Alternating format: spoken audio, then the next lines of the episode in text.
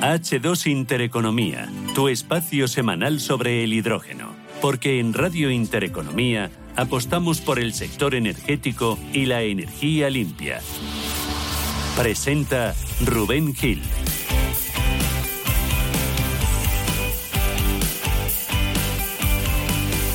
Las 11 y 28 minutos de la mañana, ahora menos en Canarias, arrancamos H2 Intereconomía, vigésimo programa de la temporada del primer y único espacio de la radio española dedicado, ya lo saben, única y exclusivamente al mundo del hidrógeno. En el capítulo de hoy vamos a hablar del uso del hidrógeno en la industria, pieza fundamental en el avance hacia su descarbonización y una oportunidad también para que España se convierta en una potencia exportadora de energía. Lo vamos a abordar con Fernando Soto, que es el director general de AEGE, la patronal de industrias electrointensivas, que miran con preocupación a los altos precios de la energía que están lastrando su competitividad. Y nos iremos también hoy hasta Castellón para hablar con el director de I+D de Porcelanosa, que nos va a contar un proyecto en el que están analizando los usos y las ventajas del hidrógeno en la fabricación de cerámica. Arrancamos, como siempre, con los que nos deja el hidrógeno esta semana.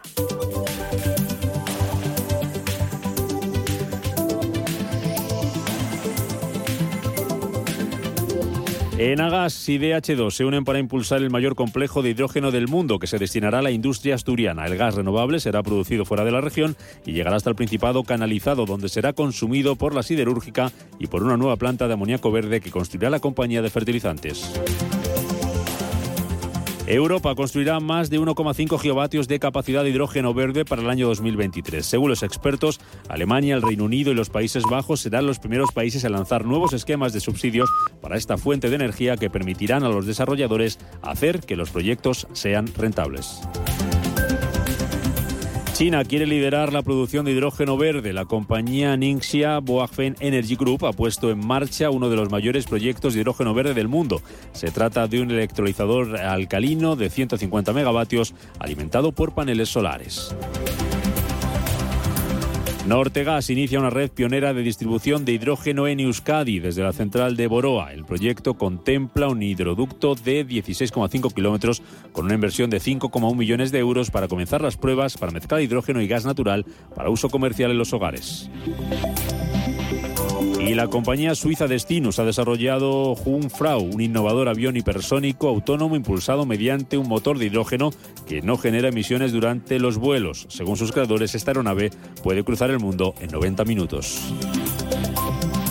H2 Intereconomía, tu espacio semanal sobre el hidrógeno. Porque en Radio Intereconomía apostamos por el sector energético y la energía limpia. Presenta Rubén Gil.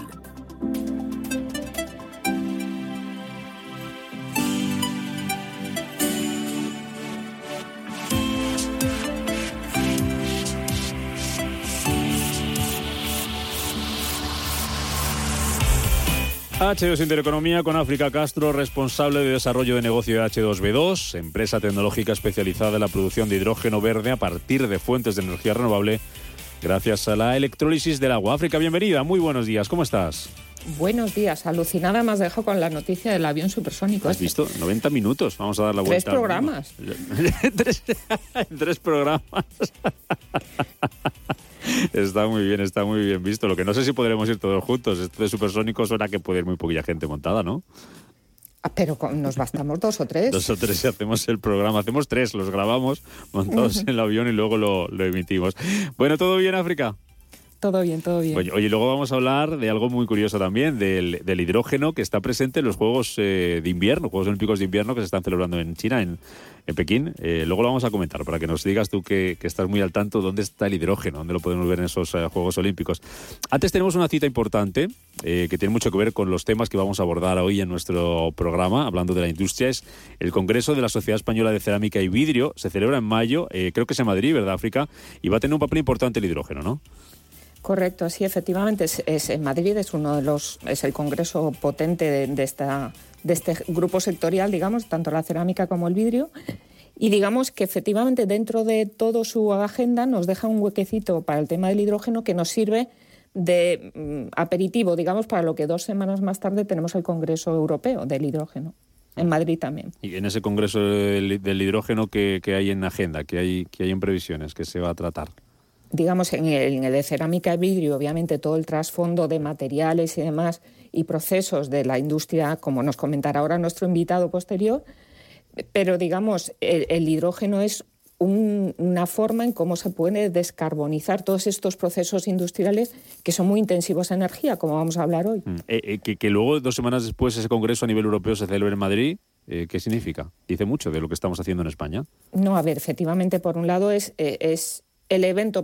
Ahora cada vez hay más conferencias y eventos de temas de hidrógeno, pero sí que es verdad que se centra la foto de Europa en Madrid durante tres días y donde lo que se habla es de tecnología y de mercado y cómo hacer que estas soluciones sean más competitivas y den más soluciones a problemas, por decirlo así. Mm, bueno, pues nuestro primer invitado, que como ya avanzabas África, tiene mucho que ver con, esto que estamos comentando, la cerámica, es eh, Antonio Latorre, que es el director de I+D I del grupo Porcelanosa.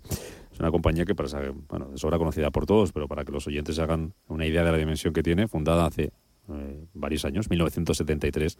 Está presente en más de 100 países, casi 150, y tiene más de 5.000 trabajadores. Don Antonio, bienvenido, muy buenos días.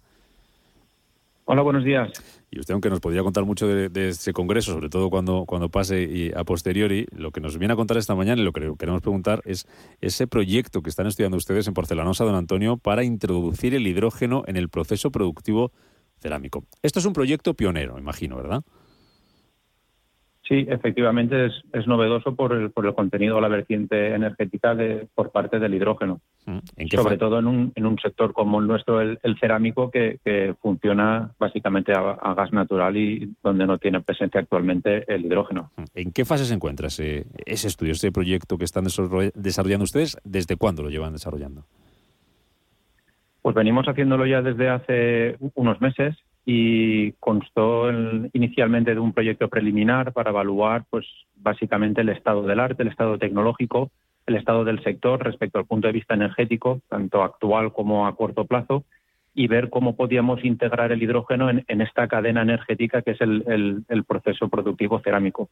Ese capítulo preliminar eh, lo finalizamos, que es el estudio al que eh, usted hace referencia, y ahora estamos pues ampliándolo ya a, capítulos para ver pues con más detalle, más, más el conocimiento pues desde el punto de vista de los clientes, de los proveedores, de la tecnología, etcétera, etcétera. Mm. ¿Por qué se han planteado, don Antonio, eso en Porcelanosa? ¿Qué objetivos eh, se han marcado con, con, esto? Pues esto hay que entenderlo desde el punto de vista del, proceso global que, que, está teniendo de descarbonización a nivel europeo, básicamente marcado por los objetivos del Green Deal europeo para el año 2050, donde se apuesta por la neta descarbonización y la necesidad que tenemos en un sector como es el cerámico, claramente dependiente del gas natural, con emisiones de CO2 y que tecnológicamente no estamos preparados para em, funcionar con otra fuente de, combustible que no sea el gas natural. Entonces, dentro de esas premisas o de ese marco que nos han dado ahora para jugar, que es relativamente nuevo, estamos viendo cómo podemos eh, encajar el hidrógeno en toda nuestra fase productiva. Claro. Esa fase productiva, don Antonio, para los que no somos entendidos en, la materia, eh, a día de hoy, ¿cómo se produce, cómo se fabrica la cerámica? Nos decía antes que, que gas natural, solo con gas natural, ¿cómo, es ese proceso? Explíquenos. Sí, mire, pues básicamente lo que hacemos es eh, azulejos que provienen de nuestra materia prima, son tierras, minerales, que mediante un proceso de preparación y atomizado se moldean y finalmente se cocinan. La, gracia de esto es que eh, se realiza todo prácticamente en tres etapas que son altamente dependientes de temperatura y por tanto de gas. Es decir, estas etapas actualmente las consumimos prácticamente con, gas natural todo. Son temperaturas que rondan pues, desde unas etapas a 100 grados a otras a 600, incluso el horno llegamos a los 1300 grados. Lo que sucede es que todo esto actualmente está todo eh, fundamentado con, gas natural. Ah. Entonces, el reto tecnológico está a ver cómo podemos integrar el, hidrógeno en estas tres etapas, mm. porque ya no solo es un, problema productivo de temperatura, sino que influye directamente en la calidad del producto que ofrecemos. Claro. ¿Qué les podría, ¿qué les podría aportar en ese sentido, don Antonio, qué les podría aportar el hidrógeno en ese proceso? Sí, el hidrógeno es claramente el sustitutivo del, gas natural y, por tanto, la ventaja que tiene fundamental es que te aporta la energía que necesitas para el proceso productivo, pero evitando las emisiones de CO2 en chimenea de la combustión del gas natural. Entonces, reduciríamos drásticamente las emisiones de CO2 de, nuestro proceso productivo. Mm. Em, no sé si han hecho ustedes previsiones, si esto llega a buen puerto, cuándo creen que el hidrógeno podría formar parte de ese, de ese proceso de producción.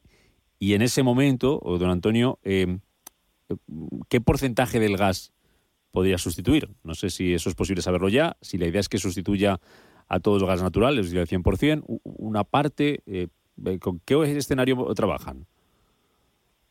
Sí, lo, nuestro es, hemos evaluado los escenarios a corto, eh, medio y largo plazo. Evidentemente, esto tiene que ir acompasado pues, del precio del hidrógeno por un lado, de los desarrollos tecnológicos de nuestra maquinaria por otro, de la afección que podamos detectar a nivel productivo. Entonces, esto va a hacer que sea un, paso gradual en el tiempo en el que nosotros vayamos incorporando a más procesos y en más porcentaje el hidrógeno en nuestro modelo productivo. La idea es empezar ya este mismo año a trabajar con hidrógeno de manera puntual y localizada para empezar eh, todos estos desarrollos y el objetivo final, evidentemente, es una sustitución completa del gas natural por, por hidrógeno. Estamos hablando a unos años vista. Mm, eh, tal y como está el precio del gas, eh, ¿les sale más barato hacerlo con hidrógeno? Actualmente es inviable, es decir, los precios del hidrógeno hacen que el proyecto, si lo consideráramos en la actualidad, no sea rentable transformar el sistema productivo energético de las empresas cerámicas a hidrógeno. Pero eh, lo, vemos más a, medio plazo, por lo que comentábamos de los objetivos europeos. Del año 2050 estamos en la obligación de trabajar en estas en este proceso de descarbonización. Actualmente se ha apostado por el hidrógeno y nuestro deber corporativo es intentar pues modular técnicamente este, y validar esta, este proceso productivo con hidrógeno y veremos si con el tiempo pues, el resto de actores que tienen que actuar aquí eh, facilitan que esto económicamente además sea sostenible. África Castro, desde H2B2. Eh, preguntas, cuestiones para don Antonio Latorre, director de I+D+, I del Grupo Porcelanosa. Buenos días, Antonio. Eh, como has comentado en ese, estudio, en ese estudio que habéis realizado, donde un poco habéis validado esa viabilidad, sí que estás diciendo, sin embargo, ahora sigue habiendo retos. ¿De qué forma empresas tecnológicas como nosotros, como H2B2, podemos ayudar a acelerar esos tiempos, ese desarrollo tecnológico para que se puedan ir solventando esos retos? Pues mira, nosotros nos sirvió el, estudio preliminar para identificar posibles objetivos o posibles pasos determinantes en esta evolución. Uno de ellos, como te puedes imaginar, fue el reto tecnológico de adaptar toda nuestra maquinaria productiva el paso del uso del gas natural al hidrógeno. Nosotros, a fin de cuentas, somos una empresa que produce azulejos y no está en nuestro conocimiento este cambio. Es decir, tradicionalmente no hemos destinado recursos o, desarrollos al tema energético. Entonces, es necesario que proveedores, fabricantes de maquinaria, eh, centros tecnológicos hagan fuerza en este desarrollo tecnológico para que nosotros podamos hacer uso de esta tecnología en nuestro proceso productivo. Y en esa, a ver, por ejemplo, has nombrado el tema de temperaturas, es decir, dentro de vuestros procesos incluso hay algunos que se dan a 1300. Precisamente el hidrógeno, frente a otros gases combustibles, tiene esa bondad de llegar a altas temperaturas. ¿Habéis identificado esto como una ventaja, una oportunidad que podéis aprovechar? Sí, la, verdad es que nosotros en el proceso de descarbonización que llevamos en porcelanos a cabo desde hace 10 años, habíamos apostado por ya la sustitución del gas natural pues en, otras etapas donde es posible alcanzar temperaturas mediante electrificación o uso de otro tipo de energías. Lo que sucede es que en etapas clave a altas temperaturas, por encima de mil grados, solo se queda prácticamente como candidato el tema del, hidrógeno. Entonces, para nosotros eso es una bondad el hecho de que haya un gas que nos permita seguir o que sea viable técnicamente para llegar a esas temperaturas. Lo que sucede es que también, como he comentado antes, no es un simple tema de obtener una temperatura, sino que también es un problema en la atmósfera que se genera que va a ser distinta y eso va a afectarnos a, nuestro producto y a nuestra calidad. Y es algo en lo que tenemos que trabajar. Mm. Le hago dos últimas muy rápidas, eh, don Antonio. Por, por un lado, de, ¿dónde piensan ustedes o cuál piensan ustedes que va a ser la clave para que el hidrógeno sea interesante para, para ustedes, para Porcelanos, a la hora de, de producir cerámica? No sé qué eh, si el papel fundamental va a depender del coste, de la rentabilidad, que es algo África Verde que hemos hablado mucho tiempo, que para que esta, como cualquier fuente de energía, lo, que interesa sea, eh, sea rentable, sea barata a la hora de producirla. ¿Va a estar ahí la clave? Sí, evidentemente el precio final va a ser determinante para saber si somos o podemos seguir siendo competitivos. Recordemos que esto es un pacto que se firma o unas instituciones que hay a nivel europeo, pero la mayor parte de competidores que tenemos no están sumados a este, a este pacto. Es decir, se producen en países o en continentes que no van a estar eh, contribuyendo a esta descarbonización. Entonces, no podemos perder competitividad frente a ellos. Entonces, el precio es un tema clave. Por otro lado, la disponibilidad del hidrógeno y todo lo que es la reconstrucción del sistema productivo, en este caso cerámico o español en, general, debe estar adaptado a todos los niveles, desde los productores de hidrógeno, la cadena de distribución, los consumidores, legislación acorde a, la nueva realidad y sobre todo tener en cuenta el proceso que abrimos ahora de transición, es decir, no podemos pasar eh, apostar por el hidrógeno y quedarnos por el camino con penalizaciones de CO2, el precio del gas natural. Es decir, habría que suavizar o endulzar un poco este, estos años que vienen para que podamos dedicarnos en pleno al hidrógeno y no estar preocupados pues, mm. por el tema de las emisiones o es decir que hubiera un, que, se legislara o se, trabajara para que esta transición de estos años que vienen sea lo más suave posible para las empresas. Mm, la última va por ahí, por las, por las emisiones y ese futuro, ese, esa fecha que nos decía usted antes, de 2050, de, de, manera general. Eh, eh, ¿Cómo está trabajando Porcelanosa en, en, ese objetivo y esa estrategia? ¿Cuál es la estrategia para, para reducir emisiones? Nosotros eh, estamos firmemente comprometidos a llegar al año 2050 con la prácticamente neta reducción de las emisiones de, CO2 o de gases de efecto invernadero. Lo, que sucede es que esto es un, camino largo y nosotros tenemos que estar centrados en, la incorporación, por ejemplo, del hidrógeno, que es el, paso clave, es decir, el poder sustituir el gas natural por el hidrógeno. En cualquier caso, es, son muchos pasos los que se tienen que dar al respecto. Mm. Bueno, pues poco a poco, y ustedes ya han dado el, primero que dicen los que saben esto, que siempre es el más importante, que luego ya se coge carrerilla con esa apuesta, ese proyecto que están trabajando ustedes en Porcelanosa para introducir el hidrógeno en el proceso productivo eh, cerámico. Don Antonio Latorre, director de I+, D I del Grupo Porcelanosa, a seguir en esto y gracias por compartirlo con nosotros en este espacio aquí en Radio Intereconomía. Que vaya bien. Un placer, muchas gracias. a ustedes.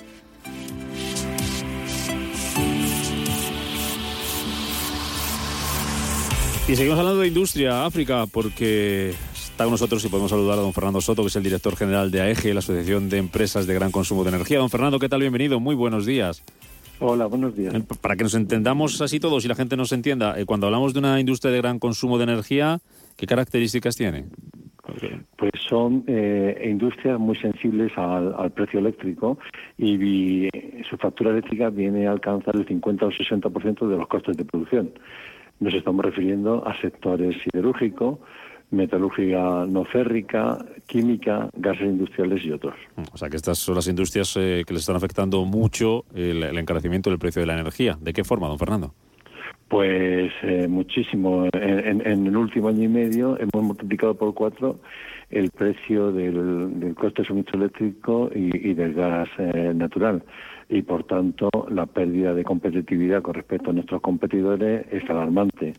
Hemos pasado de un diferencial de precio con Alemania y Francia que teníamos en 2019 de 20-25 euros megavatio hora a tener diferencias de 55-120 euros megavatio hora. Todo un, un caos eh, y esperemos que que se adopten las medidas oportunas para reducir esa diferencia lo antes posible. Eh, ¿Están trabajando ustedes en alternativas eh, a nivel energético para que esa factura sea menor? Nosotros Buscando estamos alternativas. sí, sí, desde hace muchos meses estamos intentando que nos lleguen contratos eh, bilaterales de energía eléctrica a precios de tecnología nuclear, hidráulica y renovable que son los precios que habían anteriormente eh, a, la crisis energética que estamos sufriendo desde el verano pasado. Esos contratos no llegan. El gobierno anunció que iba a hacer unas subastas de energía de esas tecnologías, tampoco llegan. Y, la foto es que más del 90% del consumo que tienen nuestros asociados en, en 2022 está expuesto al precio del mercado eléctrico diario y los precios que eh, estamos teniendo este año eh, es del orden de 200 euros megavatio hora. Una auténtica salvajada. África, seguro que Muchas cosas quieres saber sobre esta eh, industria electrointensiva, el tema energético y lo que tú conoces muy bien, que es el tema del hidrógeno. Don Fernando, ¿qué tal? Eh, efectivamente entiendo que uno de los, de los ingredientes que necesitáis como industria básica, o sea, industria pesada que se suele denominar también, es ese suministro de, energía, ya no solo electricidad, sino también gas natural, competitivo, estable, predecible. Cuando nos estamos yendo a, tratar de esa energía mm, de reducción de emisiones, eso es pensar en renovables. ¿Cómo lo veis el encaje? ¿O cómo el hidrógeno puede ser un ingrediente que os interese? Vamos a ver, eh, el hidrógeno lo vemos como un vector eh, sustitutivo del gas natural y que cuando alcance precios competitivos y el desarrollo tecnológico lo permita, pues vendrá a sustituir eh, al gas natural en los procesos productivos, por ejemplo, que necesitan elevadas temperaturas. a día de hoy, la estrategia de la sección, donde todas sus empresas sociales están comprometidas con la descarbonización, pasan por eh, mejorar su eficiencia energética.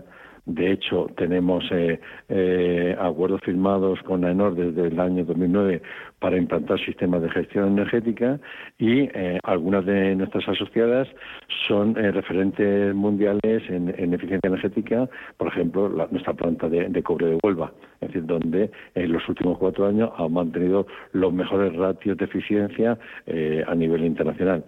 Además, estamos en comprometidos con la digitalización de procesos y, eh, eh, y desarrollando y colaborando con centros de investigación y de, innovación en temas como el, desarrollo del hidrógeno verde, que lo consideramos eh, un vector muy importante pero que tiene que madurar y, y, tendrán que pasar una serie de años para que esa tecnología cuaje y obtengamos resultados a precios competitivos. precisamente en esta parte de precios competitivos, ¿Qué ingredientes se deberían dar para, esa competitividad que estáis buscando o que necesita el sector? Mira, eh, una referencia, nosotros eh, siempre hablamos de comparativa internacional, que hacen otros fuera y, Alemania, por ejemplo, y Francia, Francia tienen sus industriales eh, una tarifa AREN a 42 euros megavatio hora, que es la tarifa de la energía nuclear. Aquí tenemos eh, 60 teravatios hora de energía nuclear que ya nos gustaría a nosotros poder disponer de ese precio, si no 42, a, a 50, 55 euros megavatio hora, como alguna vez eh, las eléctricas han dicho que podrían ofertar al consumidor eléctrico nacional. Pero esa energía a día de hoy eh, no llega y, en verdad yo he pedido por activa por pasiva y públicamente a las a las empresas eléctricas que nos oferten ese tipo de, energía a esos precios competitivos anteriores a la crisis porque entre todos estaremos ayudando al país porque si nuestra eh, industria pita el país pitará y funcionará bien. Lo que dicen que va a pitar mucho, don Fernando, en España es el hidrógeno dentro de, años. De hecho, en Alemania nos señalan como uno de los países que vamos a jugar un papel importante aquí. Cuando pase lo que tenga que pasar, el tiempo, el desarrollo y, como nos decía nuestro anterior invitado, eh, se pueda producir de manera rentable, el precio sea un factor importante que pueda hacer a nuestra industria competitiva, el hecho de que no tengamos que importar energía como hacemos ahora eh, nos puede ayudar mucho, ¿no? Totalmente, totalmente de acuerdo. De hecho, eh, tenemos eh, empresas del sector siderúrgico que están involucradas en, en, proyectos de, innovación para integrar el, el, hidrógeno en sus procesos productivos y estamos convencidos de que cuando este, este desarrollo llegue eh, y podamos tener hidrógeno competitivo, pues nuestra dependencia energética se irá reduciendo, como lo está haciendo ya con la masiva penetración de renovables. Pero es cierto que las energías renovables que actualmente eh, son mayoritarias, la fotovoltaica o la eólica, son eh, energías no gestionables. Se pueden predecir más o menos, pero no, no tienen la firmeza que puede tener, por ejemplo, una nuclear o la que podrá tener a futuro, cuando esté operativa, eh, el hidrógeno. Por tanto, tenemos que hacer los deberes, trabajar, no perder el ritmo de la innovación y el desarrollo tecnológico porque nos va el futuro en, ello. Pero mm, para ayudar a estas industrias lo que hay que hacer, mientras tanto, hay que recorrer eh, esta, transición para que nadie se quede atrás y reducir el, el importante diferencial de precios que tenemos con nuestros competidores alemanes y franceses que el año pasado alcanzó eh, para los 30 teravatios hora de la industria eh, electrointensiva española eh, unos 1.500 millones de euros de sobrecoste, inversión que, que se resta a la que se podía hacer para avanzar en el, en el desarrollo de la descarbonización de nuestro proceso productivo. Esperemos que que nos lleguen eh, esos contratos de energía a precios eléctricos y gasistas eh, competitivos para lograr eh, que nuestro sector sea una punta de lanza de la industria española. Y que llegue pronto, que llegue pronto esa energía barata a las empresas, porque cada mes que pasa estamos perdiendo competitividad con, con nuestros contrarios de por ahí fuera. Don Fernando Soto, el director general de la Asociación de Empresas de Gran Consumo de Energía, un placer como siempre hablar con usted, a ver si esto se va solucionando.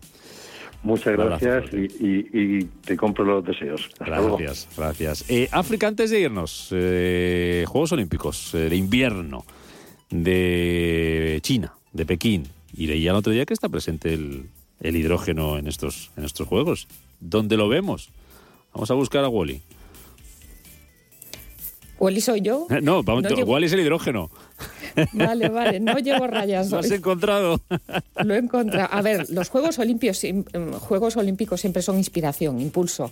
Y sí que es verdad, obviamente, China, igual que lo ha hecho Japón, es apostar por ese escaparate que significan los Juegos Olímpicos. ¿no? Esa apuesta por la neutralidad de carbono significa al final es quitar emisiones, con el reto que, oye, Juegos de Olímpicos de invierno nieve. O sea, mm, eso al final es intensivo en energía, como hemos estado viendo hoy, intensivo en agua, en una época de sequía. Entonces, el reto ha sido precisamente para estos Juegos Olímpicos decir cómo reducir esta huella de carbono.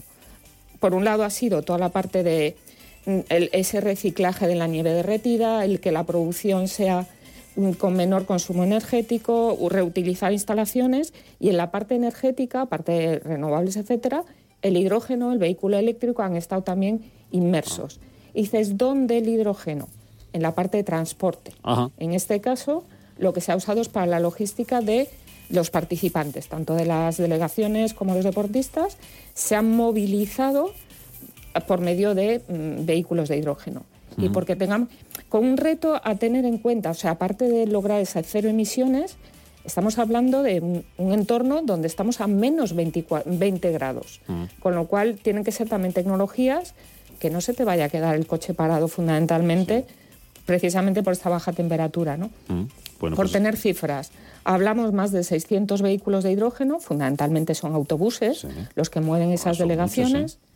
Son eso, más de 450, o sea, del orden de 450 autobuses, dos plantas, y al final el modelo es, tienes ese vehículo y tienes que tener pues la infraestructura de combustible. Pues lo que han puesto son dos plantas de producción de hidrógeno centralizadas y ocho estaciones de servicio que es donde repostan estos vehículos pues que se mueven por nueve rutas. Pues es un buen plató ¿eh? el que han hecho en China para poner en el foco al, al, hidrógeno. Aquí lo contamos. Eh, la semana que viene ya me han chivado que haces pellas que nos volvemos a... Me voy de fiesta. Me de fiesta? Bueno, eso está bien, que descanses y hablamos en dos semanas, que nos dejas en buenas manos con, con tu compañera Condilia Muñoz. África Castro, H2B2, gracias como siempre. Un abrazo fuerte.